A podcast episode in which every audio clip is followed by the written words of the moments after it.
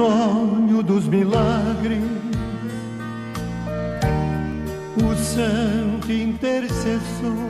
Meus irmãos e minhas irmãs, a humanidade de Jesus Cristo é a nossa segurança.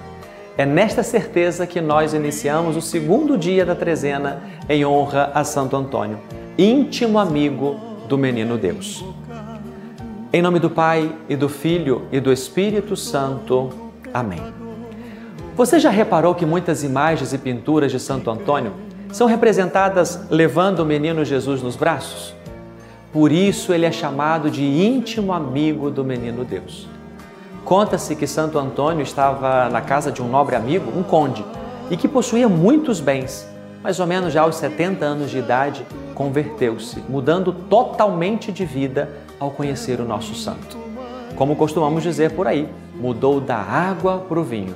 Ou seja, levando uma vida de pecado, abriu-se à graça de Deus e transformou-se em católico exemplar, um homem de oração e caridade. Em sua mansão havia um quarto reservado para o frei, onde esse se recolhia para oração e descanso. Certa noite, o conde foi saber se seu amigo precisava de alguma coisa e percebeu que da fechadura e das frestas da porta saía uma intensa claridade. Levado pela curiosidade, olhou através da fechadura e percebeu que Frei Antônio trazia carinhosamente um menino resplandecente nos braços e mantinha com ele um belo diálogo. O santo ao perceber que estava sendo visto, pediu ao amigo que não contasse o fato a ninguém. O conde foi obediente e só relatou tal milagre após a ida do Frei Antônio para o céu. Um outro encontro do menino Jesus foi quando o santo estava estudando em sua biblioteca e o menino lhe apareceu, derrubou os livros para chamar sua atenção e mostrou a inutilidade do conhecimento acadêmico se não for acompanhado da caridade e do amor ao próximo. Por este motivo também, Santo Antônio é um grande exemplo de caridade. Podemos dizer que a caridade é a virtude de amar. E Santo Antônio amava tanto a Jesus que nada existia para ele que não fosse a expressão viva do seu amor. Jesus era tudo para ele e foi esse amor que ele passou adiante com suas palavras e ações. Quando buscamos Jesus com todo o coração, ele nos alcança primeiro, nos perdoa, nos faz felizes nos dá suas consolações. Louvemos a humanidade de Jesus, que é a nossa segurança. O Senhor é o nosso auxílio e nada, nada temeremos. Apresentemos agora nossas intenções e supliquemos com fé. Oremos. Ó querido Santo Antônio, que vivia intimamente com Deus e teve a sorte de ter em seus braços o menino Jesus vós que vivestes cheio de amor a Ele e aos homens. Fazei que conservemos a graça e a amizade com Deus, que dele nunca nos afastemos e que tenhamos a felicidade de amá-lo para sempre em Sua companhia, na felicidade eterna do céu. Amém.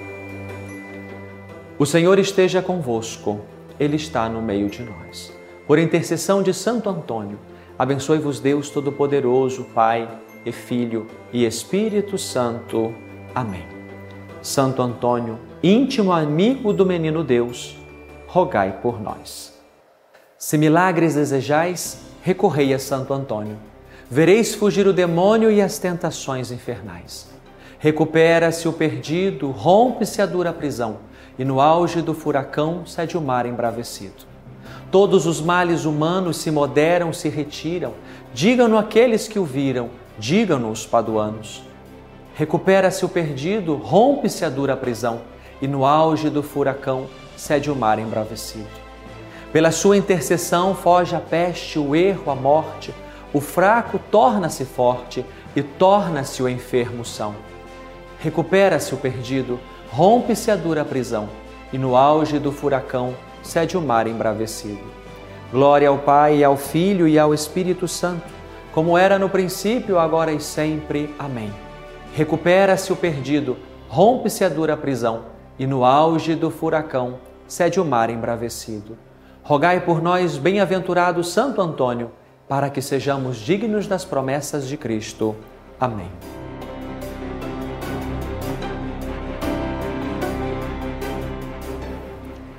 Amanhã conto com você para rezarmos juntos o terceiro dia de nossa trezena em honra ao nosso querido e glorioso Santo Antônio, aqui na Rede Vida.